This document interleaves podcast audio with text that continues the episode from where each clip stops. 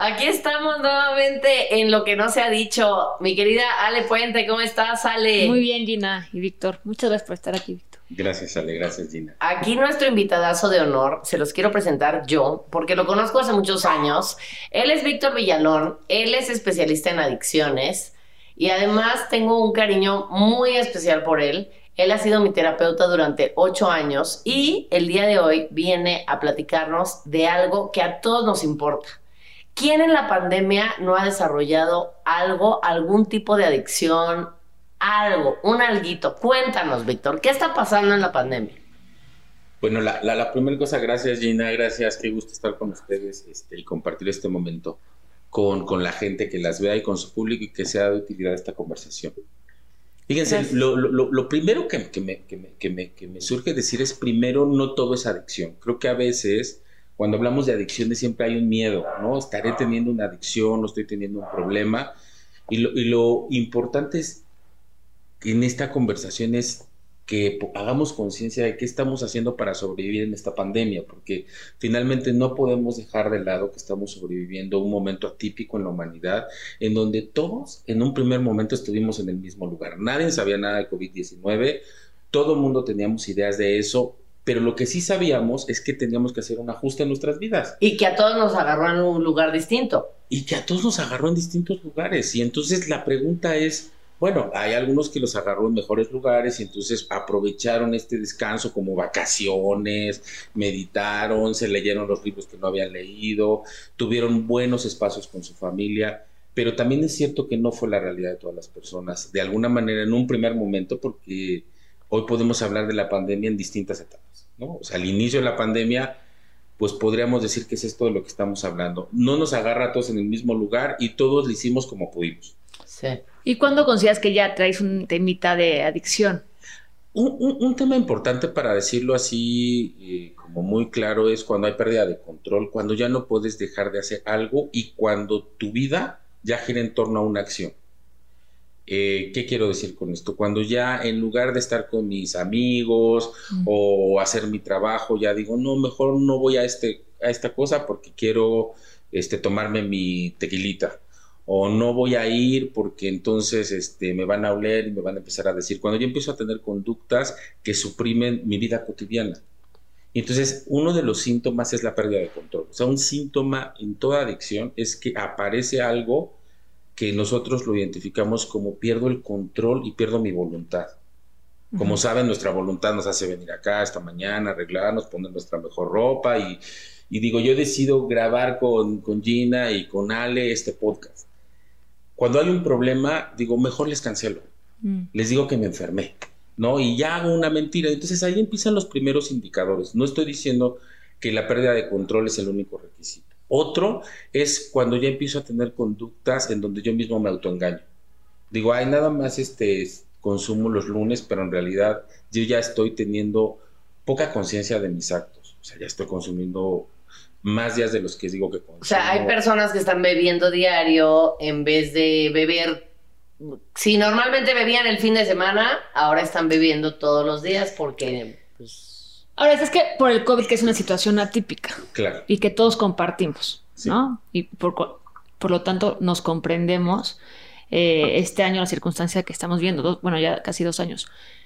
Pero quitando el COVID, de repente tienes situaciones atípicas en tu vida que no compartes con los demás, pero también es una situación atípica, no sé el fallecimiento de una persona puede ser una situación atípica. Sí, un duelo, el romper con... Eh, exacto, ¿no? O sea, un, duelo. Entonces, cuando dices, bueno, es solamente por esta situación atípica o cuando ya, ya te estancaste en, Lo acabas de decir muy bien y creo que sabemos en el fondo que toda pérdida nos va a implicar un dolor, ¿no? Y bueno, haciendo un lado la pandemia o no, sumando la pandemia, lo que yo te diría es Ciertamente en la pandemia hemos tenido duelos, hemos tenido pérdidas, hemos tenido miedo y hemos tenido muchas experiencias que nos rebasan porque nos han privado de nuestra libertad de movernos. Y eso hace que busquemos los ajustes más, más, inmediatos. Desafortunadamente, a ratitos, personas, pues agarras lo que mejor puedas y lo que está a la mano, y que eso puede ser ir a tu estante y a sacar una botella de tequila y tomar en días que no tomabas porque te sientes dolido, porque te sientes cansado. La pandemia ha traído muchos síntomas de fatiga, de estrés, de aburrimiento, de pérdidas. Mucha gente ha perdido, no solo seres queridos. Los que han tenido COVID han perdido la salud y han perdido negocios, han perdido proyectos, relaciones se han visto afectadas. Y entonces, como dices, ¿hasta cuándo se vale un duelo o hasta cuándo se vale evadir el sentimiento de que ya estoy usando de pretexto esa pérdida para evadirme de mis sentimientos. Mm. Esa línea es única en cada persona, pero lo cierto es que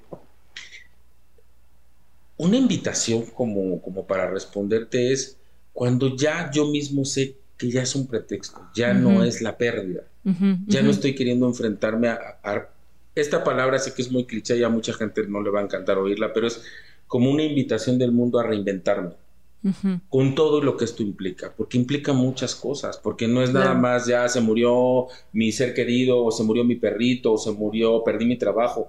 Hay gente que perdió empresas de años, algo que le había costado la vida y está deprimida por una pérdida grande y enfrentarse a eso no lo va a poder hacer si se sigue intoxicando o si sigue anestesiando sus sentimientos, la pérdida va a ser mayor. O sea, si ya perdí algo, pues ahora voy a perder la salud, voy a perder otras relaciones. A veces cuando perdemos algo nos quedamos estancados en la pérdida.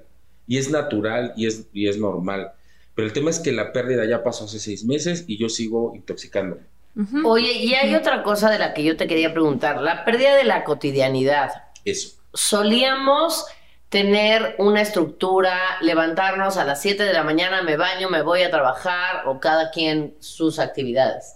Pero ahorita eso se perdió. La gente empezó a hacer home office, en pijama, con la parte de arriba la camisa y de abajo el short de la pijama. Este, gente que dejó de, de arreglarse, de bañarse, de tener cuidado personal. Eh, y que aparte que no es una cosa de pandemia, o sea, creo que el home office ya se quedó. O sea, muchas personas, o sea, muchas empresas, parte de la mitad de la semana se van a es la opción de hacerlo en home office. Sí, yo, yo, yo les diría como, sin, sin ser tendencioso, vamos a poner decir, antes decíamos, es el año 2000, antes de Cristo, después de Cristo. Ahora es el año y medio antes de la pandemia y después de la pandemia. La vida nos aceleró a cosas que ya sucedían. Las adicciones ya sucedían. Claro. El home office ya sucedía que perdíamos la cotidianidad ya sucedía. El tema es que ahora nos obligaron a cambiar nuestra cotidianidad, Gina, y creo que un buen lugar que, podemos mirar, que pones al centro es, ¿cómo hago con eso que necesito, pero que ciertamente, si yo organizo mi cotidianidad, mañana me cambian, o el semáforo, o mi empresa, o algo pasa, o me contagio. Entonces, esta incertidumbre hace que entonces aparezcan estos fenómenos de, bueno, ya, total, ¿para qué me baño si ni voy a salir? estoy encerrado. Exacto. ¿Para qué hago ejercicios y de todos modos este, no hay lugares a donde ir? Entonces, a ratitos esta constante incertidumbre hace que sea difícil sostenernos en un estado de bienestar. Esa es otra adicción muy grande que surgió en la pandemia, en la alimentación. Mucha gente empezó a engordar mucho. A engordar o a enflacar, porque hay dos fenómenos, Gina. En todos fenómenos hay polarizaciones. Hay gente que subió mucho de peso o personas que se obsesionaron con su peso que, y se empezaron a hipercuidar y entonces ya todo eh, lo, llevaron como a estos dos extremos. Y los dos actos, yo, yo lo que les diría es, son fenómenos de que estamos haciendo más evidente lo que la pandemia vino a magnificar. La vida es cambio. O sea, lo normal es cambiar desde que nacemos hasta que morimos, estamos en un cambio.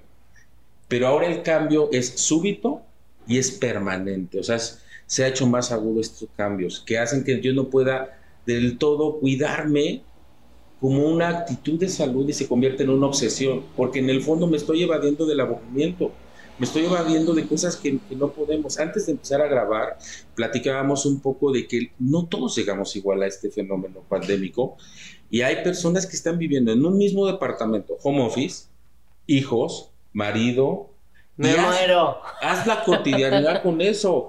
O, planes que se, que se perdieron, proyectos importantes que se perdieron, como este, yo tenía un negocio que iba a empezar y ya no pude. Eh, proyectos de pareja, ¿no? Embarazarse. Muchas mujeres tuvieron que detener sus embarazos, hombres tuvieron que detener proyectos.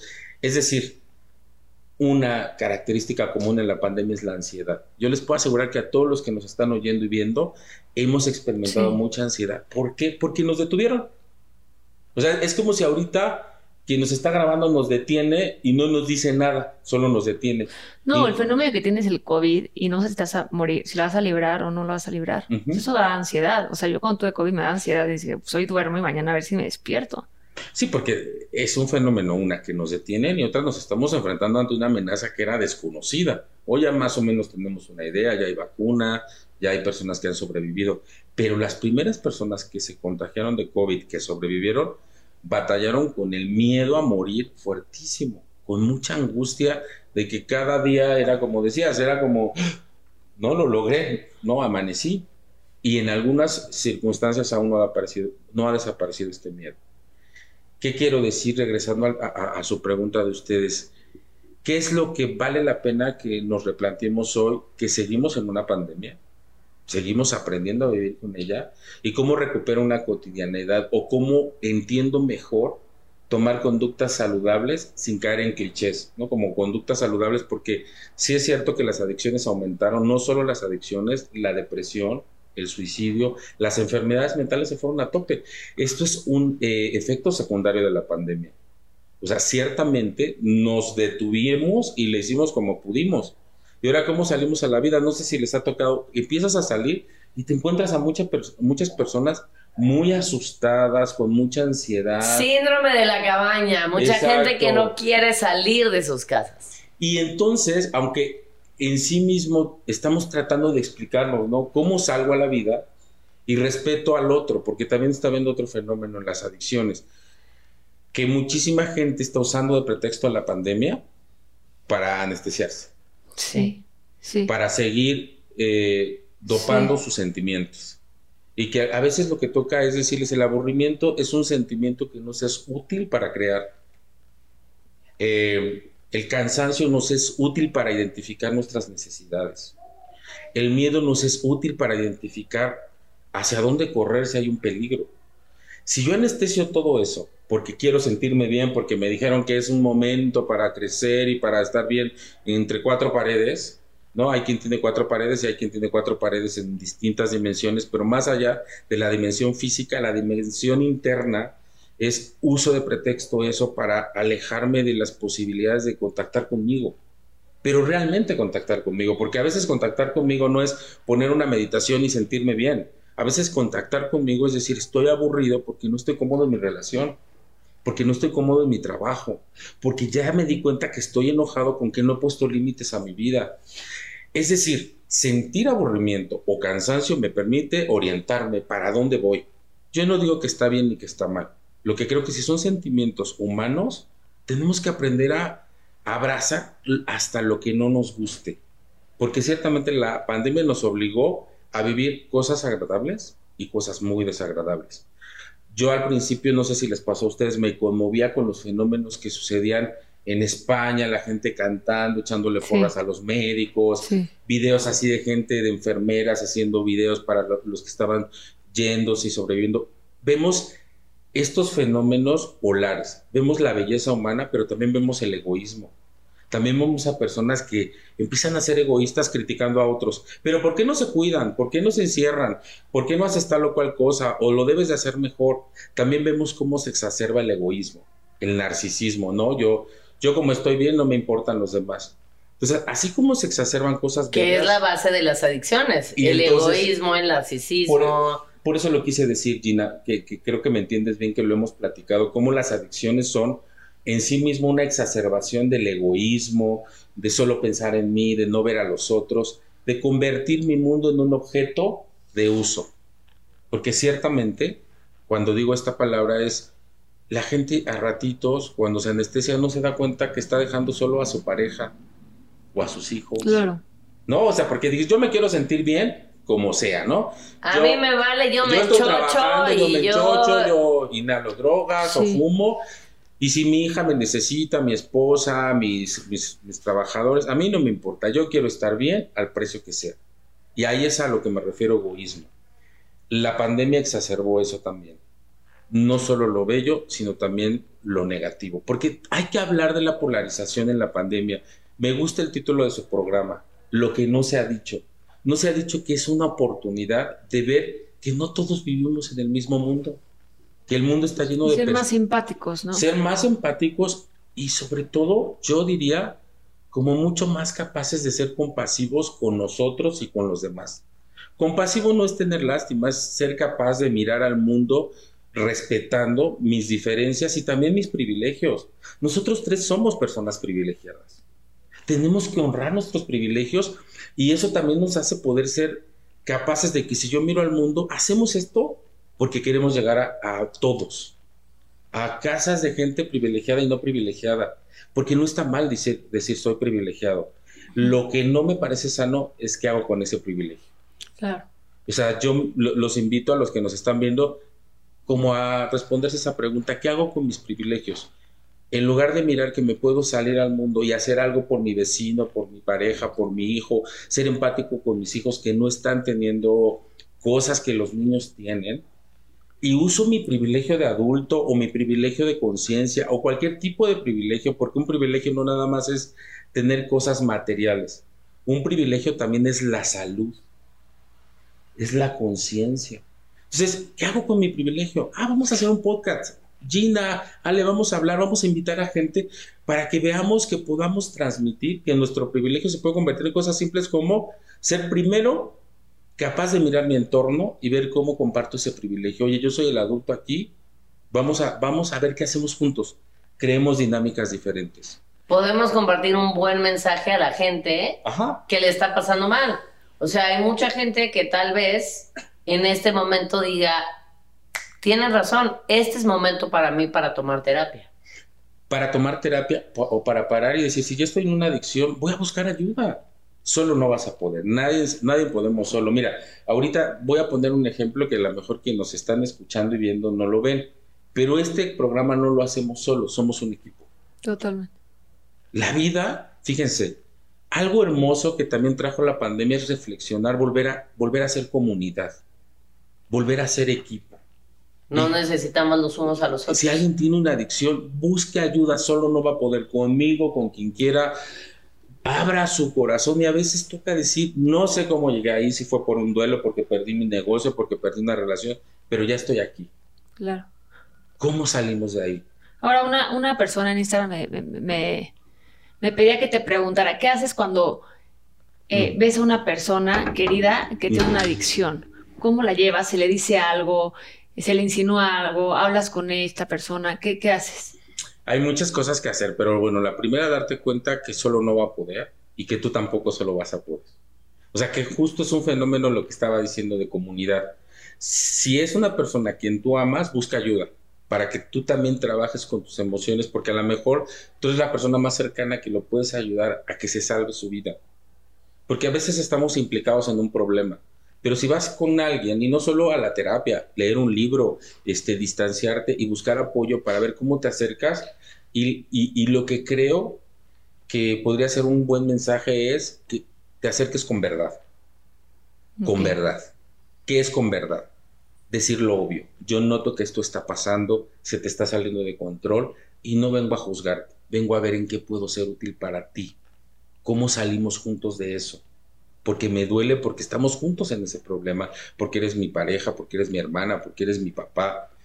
¿Sí, cachan? Y entonces, bueno, yo le contestaría a quien preguntó, que es invitarlos a abrirnos, a regresar a mirar en comunidad, no codependencia, que eso es otro. Eso es justo lo que yo quería ir a la codependencia. En, en, esta pandemia y en este encierro, durante, digo, ya no estamos tan encerrados, pero, pero sí, pero sí, Entonces, estamos conviviendo con las mismas personas todo el tiempo. Entonces, tú, por ejemplo, tienes tres hijos, tienes una pareja, tienes tres hijos, estás todo... Alumnos, pacientes. Alumnos, pacientes, o sea, ¿cómo no crear una... Bueno, tú gracias a Dios tienes alumnos y pacientes, pero hay gente que está encerrada con su esposo y sus tres hijos. ¿Cómo hacerle para que, o sea, para no crear una codependencia con esa gente, con esa persona, porque incluso he visto casos de gente que dice, chin, me choca que ya abrieron los restaurantes porque ahora mi pareja ya va a empezar a salir. Sí, antes no experimentas el- los celos, ¿no? Porque estabas 24 horas con, con Claro. tu pareja. Entonces, creo que también esas cosas patológicas, la codependencia, los celos, eh, la obsesión se ha disparado muchísimo. Claro, y bueno, me van a invitar varias veces, pero bueno, lo que les quiero decir, porque ese sería otro sí, ese es otro tema, ¿no? La Pero fíjate, está muy bueno. Ya lo que no se ha dicho con Víctor Villalón. Ya, no, bueno, ya va a ser así, pero, pero es que es un gran tema, Gina, porque ciertamente la pandemia, como decíamos al inicio del pro- de- del programa, es evidenció muchas cosas. Y entonces evidenció relaciones en donde había miedo, había celos ocultos, y entonces ahora cómo restablecemos en las mamás, que ahora los hijos regresan a la vida y entonces ya salen a fiestas porque, pues, o a reuniones, porque ya empezamos a salir un poco más. Pero regresando un poco al tema, que tanto las adicciones como la codependencia, Gina, que va junto, sería, es una buena oportunidad de revisar qué no he dicho, hablando como un poco... ¿Qué es lo que no se ha ¿Qué dicho? no se ha dicho en esa relación?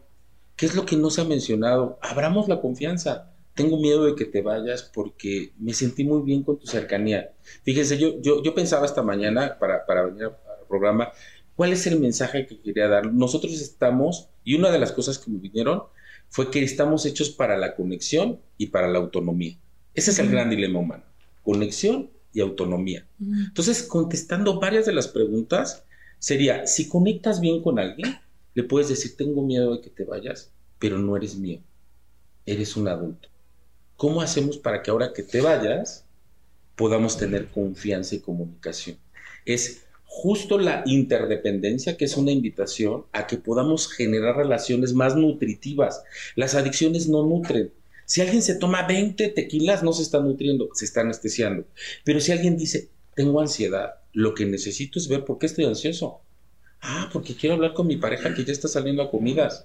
Porque tengo miedo de que no sé si vaya a haber otras mujeres o otros hombres y entonces me asuste. Entonces, en lugar de anestesiar ese miedo, hago algo con eso y entonces conecto. Les decía que pensaba, estamos hechos para la vida. ¿Qué es eso? Para mis vínculos, para tener vínculos más honestos, en donde, en donde vale la pena que nos demos espacios de ser vulnerables. Gina y Ale, creo que un gran tema en las adicciones es que la gente le da miedo conectar auténticamente y ser vulnerable. Sí. Y a veces nos toca decir, me está llevando el miedo porque tengo miedo de que perdí mi trabajo y no sé cómo voy a mantener a mis hijos. Y ahora en septiembre los temblores. Y ahora en septiembre los terremotos, o sea, Es que los que vivimos en CDMX, no sé si les pasa, bueno.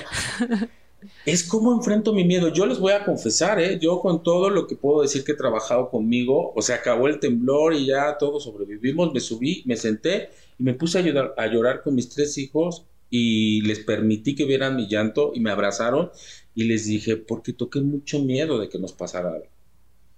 Y me parece no como un acto de soberbia, se los comparto, sino como un acto de abrámonos a la vulnerabilidad, porque es como vas a llorar solito para que no te vea tu hijo o tu pareja. ¿Por qué? ¿Por qué no si en lugar de esconder lo que sentimos, compartimos juntos esos momentos difíciles? Porque vivimos, la vida es difícil, hay sismos, hay pandemia, hay crisis, hay comparaciones, hay un mundo que se mueve. Bueno, eso no lo podemos cambiar, pero sí cómo nos relacionamos con eso que cambia y que nos confronta como seres finitos, como seres limitados y como seres que sentimos, somos seres sintientes. Entonces, si la gente siente cansancio, si siente miedo y tristeza, no te quedes solo, compártelo. Sí. Las adicciones, el eje de las adicciones, otro eje, mi querida Gina, no me vas a dejar mentir, es el aislamiento y la soledad. Sí, totalmente. Rompamos eso. Abramos el corazón y conectemos con el otro, aunque a lo mejor estoy medio roto, como yo llorando con mis hijos. Imagínense el papá chille chille, terapeuta y maestro en adicciones y, y mil cosas, pero más allá de los títulos, soy un hombre que tuvo miedo, porque me- no me he ahorrado ningún sismo. Pero eso habla de tu trabajo personal. El poder llorar, el poder enfrentar, el poder abrirte, habla de tu trabajo personal. Y pienso que, yo siempre lo he dicho, ir a terapia es de valientes. Sí. Enfrentarse con nuestros propios fantasmas y con nuestros demonios es de valientes. O sea, yo que he estado tantos años sentada en tu consultorio, he llorado, he reído, me he enfrentado con muchas cosas y hoy me siento una persona muy trabajada. Pero yo quisiera que tú le sugirieras a esa gente que no tiene con quién hablar o no tiene la confianza de, pues con su familia tal vez. Hay gente que no tiene confianza con su familia. ¿Qué hacer? Buscar a alguien. Creo que un primer paso, ya lo dijiste tú, como sumándome a, tu invitación, es a, a que nos abramos, Gina, y que confiemos que esto que puede ser llorar o a veces compartir un logro o a veces un temor o a ratitos, fíjense, yo les quiero decir, ¿no? La terapia nos vulnera por varias razones, porque nos hace ver eso con alguien, en compañía de alguien, esto que hemos vivido juntos, gracias por la confianza, mi querida Gina, es poder ver que no estamos, eh, no, no, somos perfectos, somos sensibles y somos finitos. Yo, yo algo que les quiero decir a todos, que busquen una terapia o un alguien con quien tengan la certeza de que ser quienes son es bienvenido. Ok. Sí, o sea, porque también es una invitación a aceptarnos siendo quienes somos, Ale. Tenemos, quítense esta exigencia de debía haberlo vivido de otra manera. Como lo hayas vivido es bienvenido. Pero lo que sí, que si eso que estás viviendo ya no te está nutriendo, busca a alguien con quien puedas encontrar mejores maneras de enfrentarte a ti y a tus demonios, a tus emociones, a tu vida. Como para cerrar puntos, ¿qué sentido tiene esto? Poder nutrirnos. No es lo mismo una planta que tú la dejas sin regar, sin el amor, sin las palabras, se va a secar y se va a morir. Nosotros somos como esa planta. Si tú a esa planta la, la, llevas a un buen lugar, le das agüita limpia, le dices, eres bienvenida, aunque no seas orquídea, te tocó ser cactus y ser cactus también es hermoso. Ser el mejor cactus. Ser el mejor cactus de ti mismo. Vuelve a sentir a tu naturaleza. Yo esta, esta mañana, tarde, cuando ven el programa, les quiero recordar algo.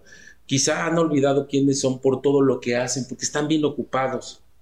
Algo que no se ha dicho en la pandemia. La pandemia nos olvidó a recordar que somos seres relacionales que yo no sé si les pasó a ustedes, yo extrañaba abrazar, extrañaba besar, extrañaba ver a mi gente. Y entonces recordemos que somos seres que necesitamos de otros para nutrirnos como la plantita, para hacer un mejor cactus. Y las drogas también son cosas que son para sobrevivir. No olvidemos que todos en un sentido nos hemos drogado, son medicamentos, pero cuando es necesario. Claro.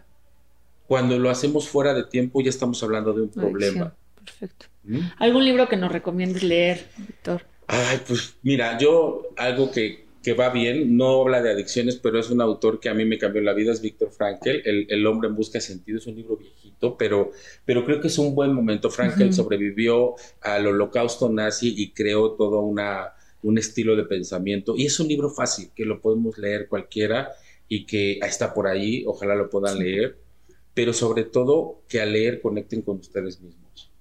Perfecto. Mm. Vic, gracias. Gracias por tu tiempo, gracias por regalarnos este espacio y por decirnos lo que no se ha dicho. Gracias. Muchísimas Esperamos verte pronto para el tema de codependencia. Sí, vas a volver, ya. Ya, o sea, yo ya, me, autoinvité, si soy bien listo. ya se autoinvitó y es bienvenido siempre. ¿Tus redes sociales cuáles son? Es Víctor Manuel Villalón ah, este, en Facebook y también Víctor Manuel Villalón, estoy así en, en, Instagram. Y pues bueno, ahí cualquier duda que tengan, me contactan y podemos platicar. En Instagram está así como Vic Villalón Vic 72. Villalón, sí. Vic Villalón 72. Pero nosotros vamos a ponerlo en una pleca para que la gente te siga y sepa más gracias. de ti. Gracias. Pues felicidades por este proyecto y que les vaya muy bien. Gracias. Gracias por ser nuestro padrino. Muchísimas gracias. Nuestro padrino. Eso.